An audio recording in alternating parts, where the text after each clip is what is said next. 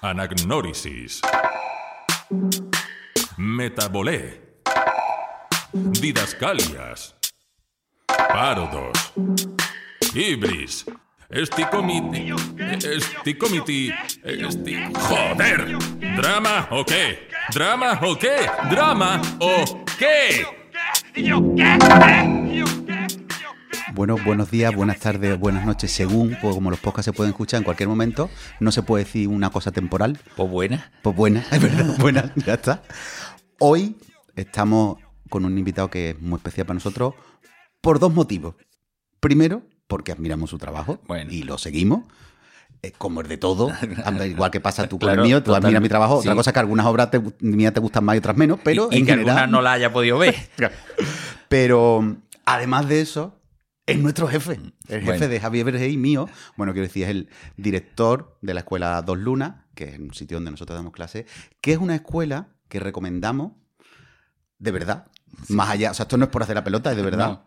Porque, primero, porque es verdad que el profesorado tiene mucha calidad y como que cualquier persona que quiera empezar en el teatro o profundizar en el teatro, ahí va a tener desde luego buenos profes y como pasión y rigor con el trabajo, que no es poca cosa. A ver, 20 años haciéndolo ya algo habremos aprendido. Y además por una cosa que queremos destacar, porque a nosotros eso de que habla de- está feo hablar de dinero no nos parece bien. No. Porque es una escuela, y esto lo defendemos mucho, que paga bien. Sí. Y de- no solo paga bien, es de las que mejor paga de Sevilla. No vamos a decir la mejor, porque igual hay una que no controlamos. Y eso, de lo que no se habla nunca, es importante, porque dignificar el trabajo de la gente también es pagarle bien. No solo eh, buena publicidad y esas cosas, que también. Sí, a ver, mm, esto es una filosofía de la escuela y mía desde hace 20, más de 20 años que empezamos. Y es que, es verdad, esto tiene unos dueños y tiene una dirección, digamos, pero es un proyecto compartido. Y para que sea un proyecto compartido tiene que ser también compartido en lo económico. Mm. En lo económico, eh, no en los gastos, sino en lo bueno, digamos, de lo económico. Y, y lo hemos hecho siempre así. También llevamos no sé cuánto tiempo sin subir la cuota a los alumnos. Mm. eh, es un... Las cosas... eh, ah, como dicen los flamencos, mis hambres mando yo, ¿no? Claro. Pues eso. Mm. Creo que el trabajo hay que pagarlo. Y el Mm. trabajo bien hecho y tal hay que pagarlo. Y, y así funciona. Y no vamos a hacernos más ricos, porque no nos vamos a hacer ricos, eh, racaneando aquí y allá, Claro. mm, ni nada de eso. Cuando no se puede, yo es lo mismo que le digo a veces a mis alumnos. A ver, yo como de esto y necesito que me paguéis pero que nadie se vaya de esta escuela porque no pueda pagar por una circunstancia sobrevenida. Que Claro. antes de eso hable conmigo. Claro, claro. Pues. ¿Cuánta gente ha pasado por Dos Lunas, David? Yo soy malísimo con las matemáticas, con lo cual soy incapaz de hacer casi una suma, con lo cual una multiplicación me cede totalmente. Pero mm, 22 años más o menos. Hmm. Es verdad que al principio hemos tenido años que había cuatro alumnos como toda Mm, claro, como gente en la escuela. Mm. Pero yo qué sé, los últimos 12, 13 años hay una media de 150 alumnos o más en algunos momentos en prepandemia. Eh, pues yo qué sé, ahí sale la cuenta. Yo, yo creo que seguramente, seguramente más de 2.000 o 2.500 personas desde que empezamos a principios del siglo XX, 21, perdón, eh, ha, ha pasado por, por dos lunas. Por Dos Lunas. Y mucha gente, lo, lo curioso no es Que eso. se quedan. Lo, curioso es que hay gente que está casi, casi antes que yo. Wow, claro, claro. O sea, que hay gente que está desde el, cuando no existía el nombre Dos Lunas, ya estaba. ya estaba allí y Mm. todavía está, Wow. habiendo pasado por épocas de barbecho. Claro, sí, sí, sí, sí. Bueno, te hemos preguntado sobre esto, Sí. pero hoy no estás aquí por eso. No.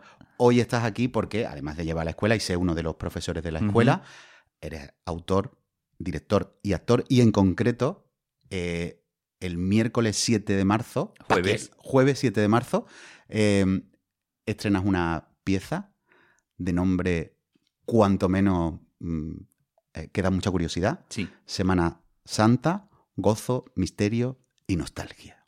bueno, ya por el nombre sabemos que este es un proyecto cuanto menos especial. Rarito. Rarito. Sí, y, y- y por otra parte es muy atractivo, ¿no? Porque es meterle mano a la fiesta grande, como se dice, de la ciudad. Sí, eh, para mí es un proyecto absolutamente orgánico, porque en mi interior están las dos cosas, desde que era, vamos, desde que tengo uso de razón, el teatro y la Semana Santa. Es el típico proyecto que llevas 10 años sabiendo que algún día lo vas a hacer Vale. y no sabes cuándo. Y no sabes cuándo vas a estar preparado para hacerlo. Mm, Y un día dices, pues yo creo que ahora. Ahora lo voy a intentar, por lo menos. Y eso fue hace un año y pico. Y un año y pico después, pues si no pasa nada extraño, el jueves que viene, el 7 de marzo, se estrenará. Y es eso, algo salido absolutamente del interior. Claro. Eh, ¿Cuánto, o sea, por qué era, o sea, como decías, tú has estado vinculado a la Semana Santa y algo natural es con la Semana Santa y el teatro. Eh, para ti o la relación entre ambas, ¿por qué no te has sentido preparado hasta ahora? ¿O por, y por, o por qué ahora has dicho, coño, ahora sí? A ver, la primera cuestión, por, o sea, yo creo porque, porque es tan, tan personal. Tan, tan, tan eh, importante para mí que he tenido que estar muy seguro. Eh, yo paso por épocas de querer tener más exposición, de querer de menos, mm, idas y venidas, no estar tan claro, y eso me ha, me ha- me ha influido mucho.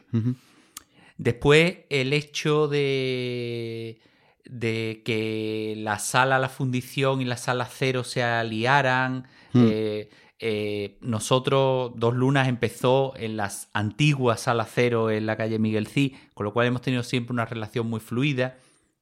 Ahí se me abrió como un. se me encendió como la lucecita, porque esto no, no, no era un proyecto que yo pudiera hacer sin saber Claro. Dónde se iba a estrenar, cuándo se iba a estrenar, que iba a tener una serie de funciones que se pudieran, que se pudieran hacer. En ese momento vi como decir, este es el ámbito. Mm, Y, y también, y es muy importante, eh, cuando he visto que a mi alrededor estaba el equipo humano que me permitía hacer un espectáculo, por lo menos en la onda que yo quería hacerlo. Hmm. Porque si no tienes a determinada gente, pues no es tan sencillo. Claro, claro. Y ahí, cuando todo eso se cuadró, pues dije, bueno, vamos, vamos a intentarlo. Muy bien. Vamos a contar un poquito de ti, más allá de, de la- de lo que hemos contado ya, de que estás en la escuela, un poco para quienes no te conozcan, como decíamos antes, que ya casi nadie, porque a nosotros nos conoce todo el mundo. Somos gente famosa. David Fernández Troncoso, Sevilla, 1969. Ha estado eh, desde la infancia vinculado a las tablas y desde los años 80, además de formarse en el Instituto del Teatro del Sevilla, gestó proyectos con Titirimundi, como Titirimundi Teatro y colaboró en otros muchos. Cuenta con una sólida trayectoria como actor, director teatral y productor y actualmente se encarga de la dirección artística del Centro San Miguel de Alcalá de Guadaira y dirige la empresa en directo FT, así como hemos hablado, la escuela y la compañía Dos Lunas Teatro.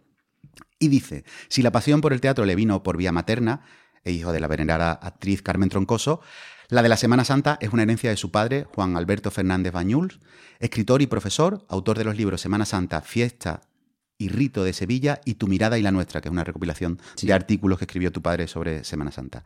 Esto me parece muy importante. Hermano del silencio desde que nació Sí, absolutamente. y también de la cena ya de adulto. Ha sido paje y costalero Sí. y sigue siendo nazareno. Y Semana Santa, gozo, misterio y nostalgia va a estar en el Teatro La Fundición, lo hemos dicho, empieza el jueves 7 de marzo y estará hasta el 17 de marzo, domingo Ujú. 17 de marzo, de jueves a domingo. Sí. Las funciones son a las 8 menos los domingos, que es a, la- A las son siete. a las 7 de la tarde.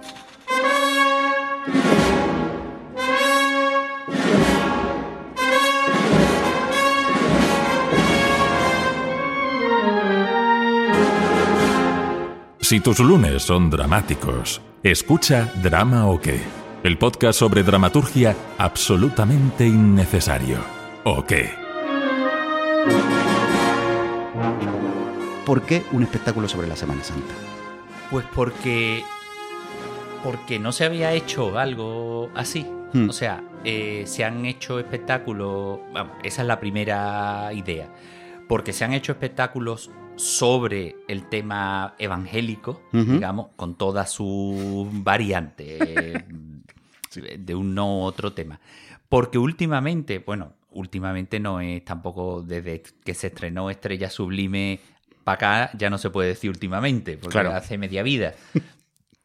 Pero hay toda una serie de espectáculos de temas, digamos, sevillanos o Vinculados a cercanos, la vinculados a la Semana Santa de índole cómica, ¿Mm? desde el palermazo hasta el asesino de la regaña, tal. Pero, y después hay espectáculos, eh, digamos, multimedia, de Mm. proyecciones, músicas y cosas así.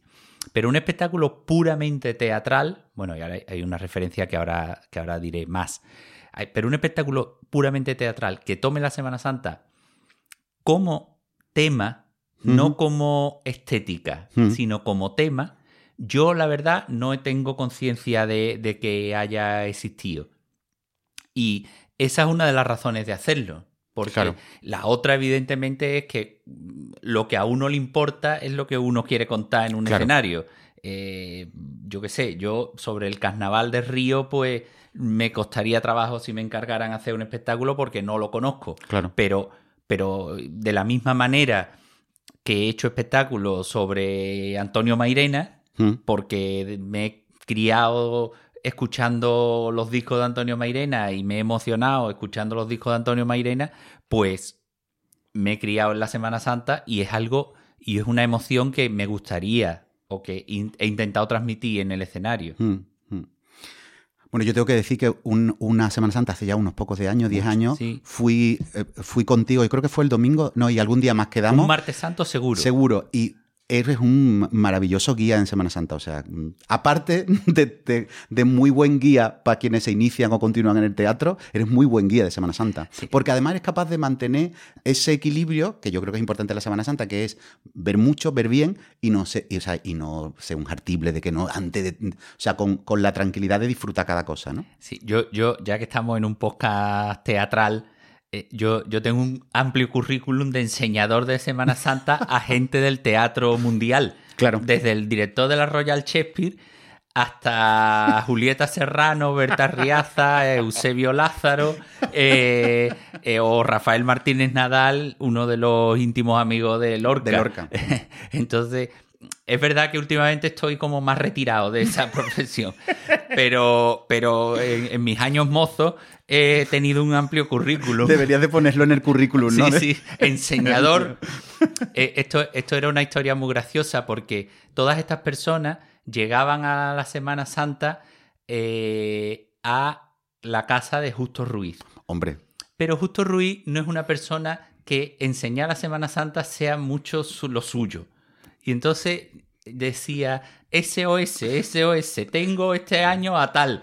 Mm, mm, Vamos a quedar. Y al final Justo Ruiz se iba a su casa a leer libros de teatro.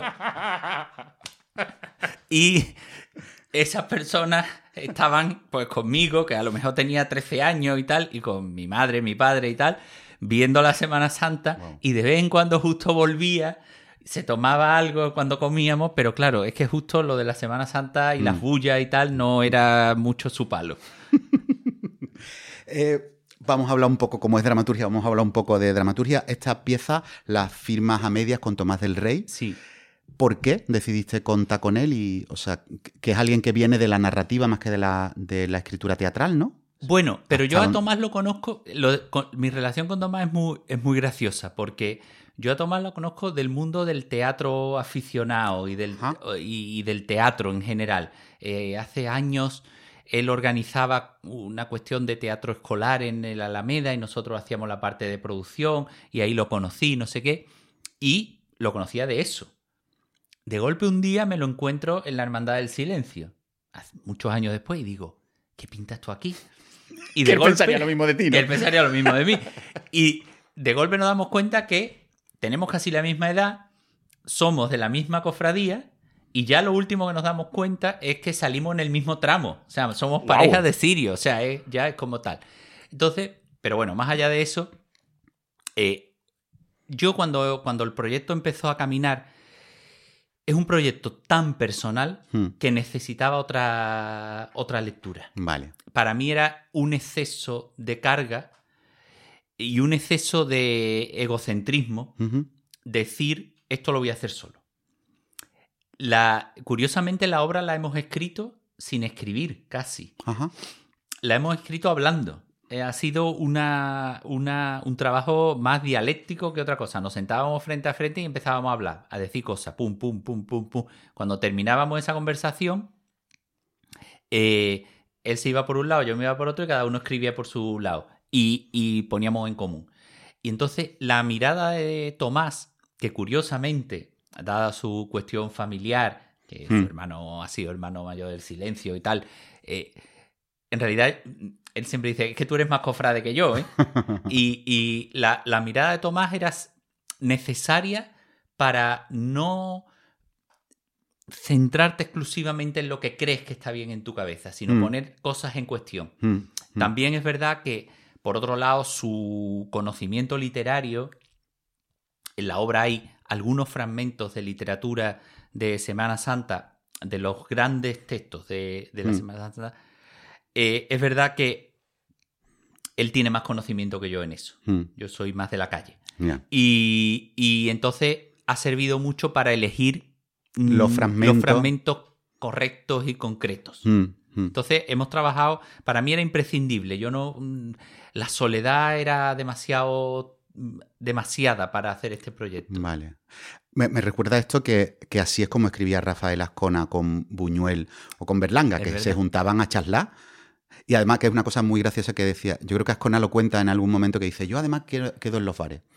Porque dice, si tú vas a una casa y ahora no se te ocurre nada, ¿ahora qué haces? Claro. Allí en silencio los dos diciendo que se nos... Sin embargo, en un bar siempre puede, bueno, ellos con su cosa decían, pasa una señorita, la miramos, le pedimos al camarero otra ronda de lo que sea, dice, y entonces no hay esa obligación de estar todo el rato inventando, ¿no? Bueno, antes de que escuchéis el resto del programa, quiero una fe de ratas. He dicho en el programa que Ascona y Buñuel, bueno, he contado una anécdotilla de los dos, y Javi Verge me ha reñido, con razón, porque no trabajaron nunca juntos. Entonces, en realidad yo lo que, a, a lo que me estaba refiriendo era a Buñuel con Jean-Claude Corrier, que es con el que sí trabajó, pero, pero eso lo- me he acordado después, así que los, perdonadme, de verdad. Lo siento, no volverá a pasar.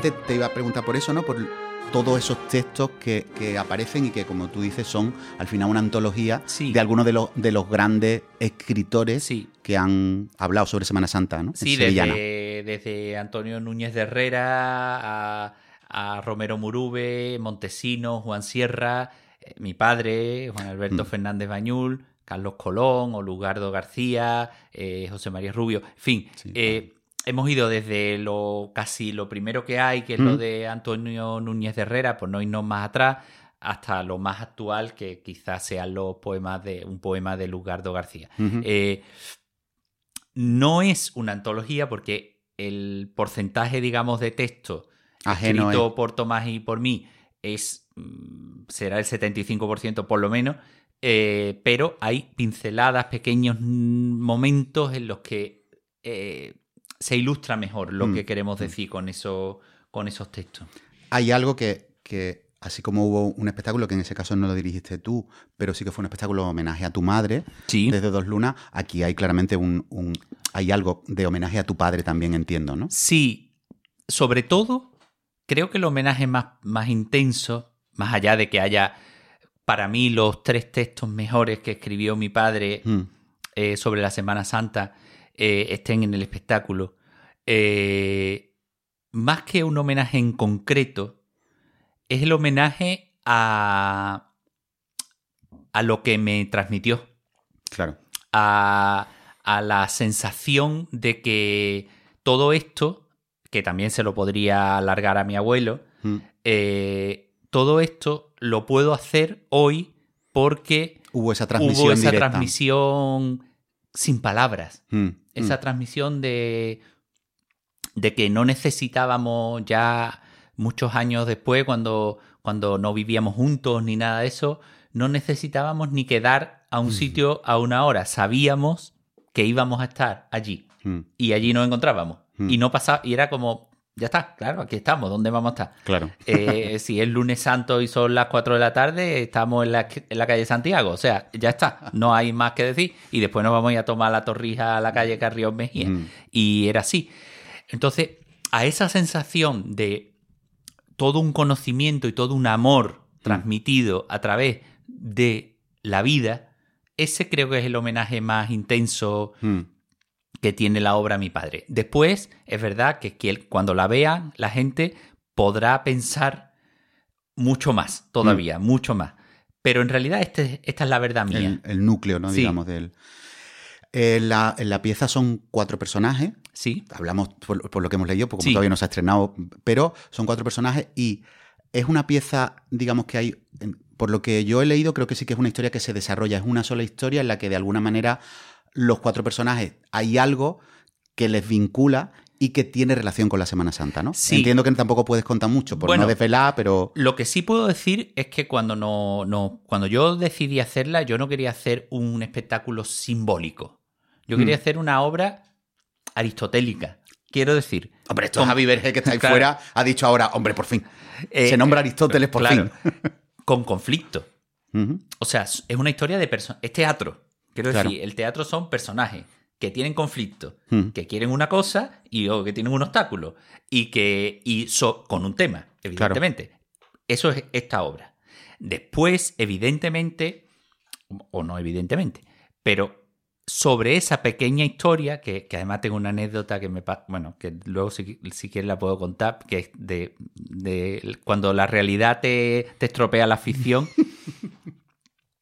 Eh, sobre esa historia, sobre esa historia de, de conflicto y tal, se produce eh, todo otro, otra parte de la obra que tiene que ver con los recuerdos, con los sueños, con las emociones, con, con cosas que también son dentro de sí pequeñas piezas con- de conflicto, pero que tienen que ver sobre todo, porque está todo nucleado en torno a un personaje principal, que es el, el motor, de, el motor de, la, de la acción, que es el personaje que interpreta Javier Almeda, eh, todo es lo que tiene que ver con él, con su hoy, con su pasado, Mm. con su presente y con su futuro. Mm, mm. El... Hay algo de la Semana Santa que es una espectacular puesta en escena, o sea, es, grandiosa. ¿Cómo has jugado? Porque contabas antes, Sí. ¿no? Que justamente ha- ha- has escapado de esa recreación, digamos, que... A- Absolutamente. Entonces, ¿cómo aparece todo eso o cómo se refleja? Porque creo que es uno de los grandes retos cuando, cuando está la Semana Santa. Como un fuera de campo es algo que está ocurriendo al lado o, cómo Sí, lo habéis planteado. La Semana Santa no pasa, se Vale. mira. Vale, O sea, Vale. no ocurre sobre, delante de nosotros. vale, Se ve. vale, Se ve, se sueña y se imagina. vale. Y por otro lado, ahora voy a decir una cosa que, claro, en la ciudad, hablando de Semana Santa, hablando de Sevilla, en la ciudad del barroquismo extremo, ahora tengo que decir que hemos esencializado la Semana Santa de forma minimalista, con un elemento de escenografía que no voy a desvelar, dos elementos o, o- o un elemento de atrezo muy significativo de la Semana Santa. O sea, todo el mundo que lo vea va a decir, ah, vale. Mm. Y cuatro elementos de color, no de forma. Con eso está la estética de la Vale. Semana Santa. Y como en esto soy ultra eh, orgulloso, quiero decir, en el sentido de que yo con la Semana Santa no admito discusión. O sea, me puede, me puede decir alguien, yo sé lo mismo que tú. Y yo digo, vale, lo mismo sí, pero más no. Eh, sé que eso es la esencia de la Semana Santa. Mm. Y que no necesito un dorado, ni, un, ni una vela, Mm. ni un nada. O sea, Sí, no todo lo- digamos lo que serían los lugares comunes, los ¿no? o lugares lo más comunes inmediato que te viene, no ¿no? están. Y hay, y curiosamente, sin embargo, hay un elemento principal de la escenografía que es el lugar más común que pueda imaginarse. Wow. Ahora tengo una, una intriga, ¿sabes? Tengo ya unas ganas de verla. el, el- te iba a decir una cosa más. Ah, sí, me gusta mucho esto que dices porque podríamos decir que la Semana Santa es como el Pepe el romano de tu obra, que está todo el rato fuera pero nunca aparece, Sí. de algún modo. Absolutamente. O sea, que es como el, el- personaje Sí, sí, ausente, ¿no? Sí, que- no es un personaje en este caso, que el pero... Día que, que el día que lo sacaron en la película montado en un caballo estuve a punto de suicidarme. Claro, claro, claro. Sí, sí. Porque justamente la potencialidad es que no aparezca, Que no es un aparezca. poco lo que, lo que claro, la Semana, Santa, no está. Mm. Eh, eh, de todas maneras, hay, una, hay un elemento que, que, que sí, que sí es verdad. O sea, la Semana Santa todo el tiempo, y, y creo que, que está muy bien reflejado en el cartel que, que nos han hecho Lugadero, es estamos dentro de la casa y la Semana Santa ocurre fuera. Claro, Y, la casa tiene un poder mm, muy fuerte en la obra, es Mm. un personaje casi de la Mm. obra. Y, y, ahí, e- y ahí estamos. Vale. Yo, sí, es que además recuerdo, usted esta conversación da- daría para mucho, pero recuerdo, por ejemplo, en esa Semana Santa que, que compartimos bastante Mm. tiempo, recuerdo en casa de tu hermana. Vela Macarena, que vivía entonces en calle Parra, Sí, y claro, es que es muy potente ese, es, esa, ese contraste entre una cosa muy pública, ¿no? O sea, porque Sí. estás ahí en la calle, estás viendo a los de los otros balcones, Sí. pero a la vez mucho interior, ¿no? Es Sí. como la casa está abierta, pero a la vez sigue siendo casa. sí, sí. Y la Semana Santa es como que atraviesa es- esa, es- esa, mm, esas cotidianidades o, esa- o esas privacidades que están abiertas de alguna manera. Hay algo ahí como sí, muy es la, poderoso, la ¿no? frontera de- del balcón es una cosa muy rara. Hmm. Es dentro, fuera, Mm, es, es, es muy raro, es muy raro. Y esa sensación es la que hemos querido transmitir. mm. Hablabas antes del, del equipo con el que trabajabas, que por fin, bueno, que habías conseguido el equipo con el que tú podías llegar tan lejos como querías, que son Manuela Luna, Estefanía Albanés, Marisol Lerida y Javier Almeida. Sí, que y, es el que- y- y- y la Natalia, Y Natalia. Segura, que va a tener una intervención breve pero muy llamativa. Que no- cantará una saeta. Cantará una saeta. O sea, quiero decir, es como... Sí, eso Sí, es además así. si estás en el balcón, o sea, si, Claro, si estás estás en el el balcón, balcón. en algún momento, ¿no? Sí. sí, sí. ¿Qué te ha dado este equipo y qué ha modificado del texto que llevabais entre Tomás y tú escrito en el proceso de ensayo? Pues la verdad que modificar en el texto no mucho. O sea, algunos detalles, alguna- algunas cosas. Le han dado vida. Mm, Le han dado mm, vida de, de, por ejemplo, eh, trabajar. Teníamos una cosa muy importante que es el personaje que hace Estefanía, que, que tenía que ser un personaje completamente extraño a, al- a- a Sevilla, Mm. al mundo de la Semana Santa, al mundo de las cofradías y es- ha construido un personaje gallego Ajá. eh, que era lo justo lo que necesitábamos, porque, bueno, no vamos a desvelar la historia.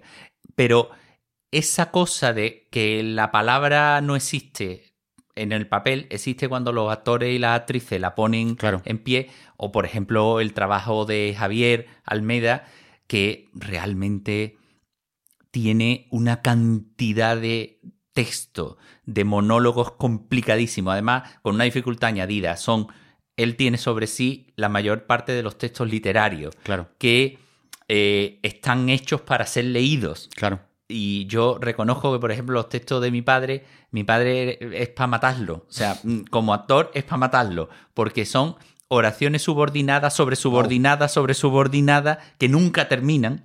Y tú dices, por Dios, ¿y cómo se hace eso en un escenario? Pues ahí va a estar el jueves. Ay, qué guay. Qué gana. Habláis de, de que la- efectivamente la pieza va a estar estas dos semanas. Hmm. Que tú, digamos, que te- vas, vas a hacer, vas a salir de la fundición y vas a coger capirote prácticamente. Porque Sí, te- yo estoy, lo- mi frase de los últimos dos días es, estoy deseando que acabe la obra para poder disfrutar de la Semana Santa.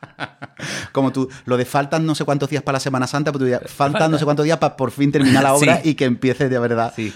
Vale. Y, pero defendéis que no es una obra que, que tenga que estar vinculada estacionalmente ni a la Semana Santa, o sea, no tiene por qué verse solo cerca de Semana Santa, ni siquiera a Sevilla. No, nosotros la queremos hacer. Y una vez la hagamos, que pase lo que tenga que pasar. Pero ustedes sabéis más que yo de esto. Quiero decir, hoy a mí lo único que me importa es el día 7. Claro, claro. Yo ya, luego- no pienso ni en ni en el ni, Ni en el no pienso, ¿no? no, pienso ni dónde me voy a tomar la cerveza cuando termine la función, porque no sé, o sea, Claro. no tengo tiempo de pensar en eso. Claro, claro, claro, claro. O sea que esto no va a ser como Benur que la ponen toda la Semana Santa. No, no. La, la voluntad es que no sea solo. Porque es verdad que hay, otras obras que se han Sí. hecho últimamente que es habitual que se sí, reponen justo antes de Semana Santa, ¿no? En- Sí, a ver, también dependerá un poco de, de la respuesta del público, de la sala, del mundo, yo qué sé. Yo. Sí, sí, hasta eso aquí siempre- puedo- hasta aquí llego, yo qué sé, no lo sé. Eh, sí, lo mismo es horrorosa. lo mismo nadie las quiere ver. Es que es verdad que eso pasa hasta el final, ¿eh? Claro. Es que, claro, como yo también estreno hace poco, Sí, sí. eh, hay estos días antes que tú dices, igual esto no le interesa a nadie. A O sea, que esa, ese abismo, ese vértigo, está siempre cuando estrenamos, ¿eh? Sí, sí, ese abismo va a estar hasta bastante tiempo después del estreno, incluso. Claro. Sí, porque después está. Sí, porque al claro, final, claro. como yo digo, raro es que alguien vaya a decirte qué, horror de obra. Claro. La gente que se te acerca es para felicitarte. Claro. Pero tú no sabes si eso es todo. Claro. ¿Sabes? Y después vas sabiendo con. bueno, Y, y- y después quedarte tú solo diciendo, bueno, esto todo ha, ha sido todo lo que yo creía, o esto ha funcionado como tenía que funcionar, o no, Hmm. o qué cambiaría, Hmm. no sé. para eso falta tiempo, pero, pero bueno, todo eso podrá ocurrir a partir del día 7 a las Claro. 9 y media de la noche. Un par de cositas, ya estamos casi fuera de tiempo, pero me parece, me apetecía preguntarte que hay algo que además tú representas muy bien, que es la falsa dicotomía sevillana entre Semana Santa. O sea, parece como que a los teatreros no les gusta la Semana Santa o no les gusta el fútbol. Sí. Y aquí estamos, dos teatreros. Yo, a mí me- la Semana Santa he reconectado en los últimos años, no he sido nunca un gran cofrade, pero, pero sí que la disfruto y ya durante años me iba en Semana Santa y ya no se me ocurre. O sea que a lo mejor veo dos cada día, Sí, sí. pero me gusta verlo y por supuesto somos los dos futboleros y Hombre, del Sevilla, que es como hay que, hay que. Pero bueno, es como que es verdad que durante muchos años en Sevilla parecía que eran como dos mundos completamente separados y no tiene por qué. No tiene por- yo a mí siempre me he encontrado con la frase de cuando he dicho en una clase o en un ensayo a mí me gusta mucho la Semana Santa me decían no te pega y digo bueno no me pega ¿por qué? O sea y bueno ya del fútbol ni hablemos Claro. Eh, yo soy con esto tengo una respuesta últimamente yo soy de los años 80 Que, donde había una naturalidad. era posible Claro. donde todo era más fácil Mm. A lo mejor más terrible en algunas cosas, Mm. pero estas cosas eran más sencillas. Mm. Yo siempre recuerdo una pareja de punky eh, en la calle, en la calle Relator, viendo la Iniesta, decir Iniesta total. Me encanta. Yo soy eso. Claro, claro, claro, claro. Y ya para terminar, ¿cómo te da tiempo? O sea, porque tú llevas dos lunas, das muchas clases en dos Sí. lunas, llevas el Centro San Miguel con programación continuada y, y que además tiene un vínculo de mediación con el barrio, Sí. que no, no es un, o sea, que es un barrio complicado con, Sí. o con, con su telita que cortar, sus conflictos humanos y sociales, y además produces espectáculos. ¿Cómo te da tiempo a todo? A ver, trabajamos con gente que es muy guay. Mm. O sea, el equipo de En Directo. Y en directo, claro. o sea, Claro, la bueno, pero en directo es la, el- el- lo que lo contiene todo. eh, Estefanía, Lara, la gente que trabaja técnicamente ahí en el centro con Julián, tal, todo el mundo. Y a mí me gusta mucho trabajar. Tiene ese, ese defectito, ¿no? Claro, o sea, me, me gusta mucho hacer lo que hago. Mm. Entonces, lo disfruto mucho. Eh, a ver, hoy, si te digo hoy, estoy deseando que pare algo Ya, ya. y, y descansar un poco. Pero yo después me voy de viaje y a los tres días estoy más aburrido que la más. Entonces, Me suena tanto eso. bueno, David, larga vida a, a la obra y a todos los proyectos y muchas gracias por echar un ratito con nosotros. muchísimas gracias por, por todo.